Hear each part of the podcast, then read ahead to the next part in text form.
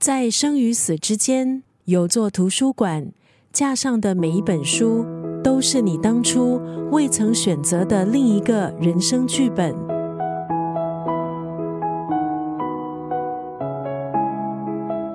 今天在九六三作家语录利益分享的文字，出自英国畅销作家麦特海格的小说《午夜图书馆》。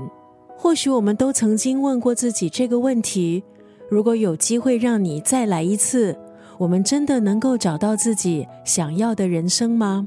有机会重新选择，是否又会更幸福？《午夜图书馆》就是一本关于生死还有选择的小说。故事的主角是三十五岁的诺拉，他觉得自己的生活充满不如意和遗憾。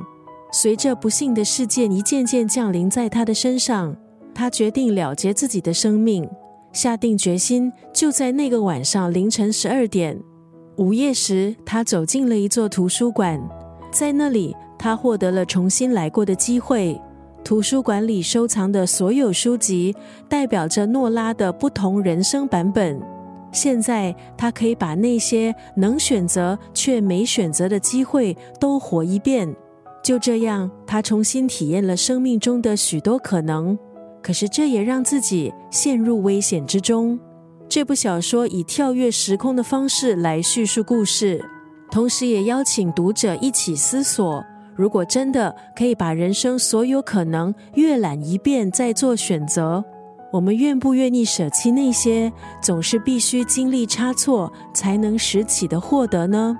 今天在九六三作家语录就要分享这部小说《午夜图书馆》当中的这段文字：当你待在同一个地方太久，你会忘记世界有多么辽阔；可是你一旦感受到那浩瀚的可能性，希望便会萌生。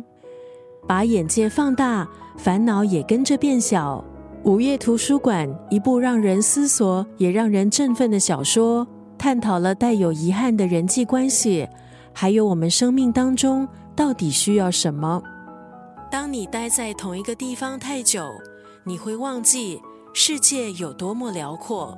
可是你一旦感受到那浩瀚的可能性，希望便会萌生。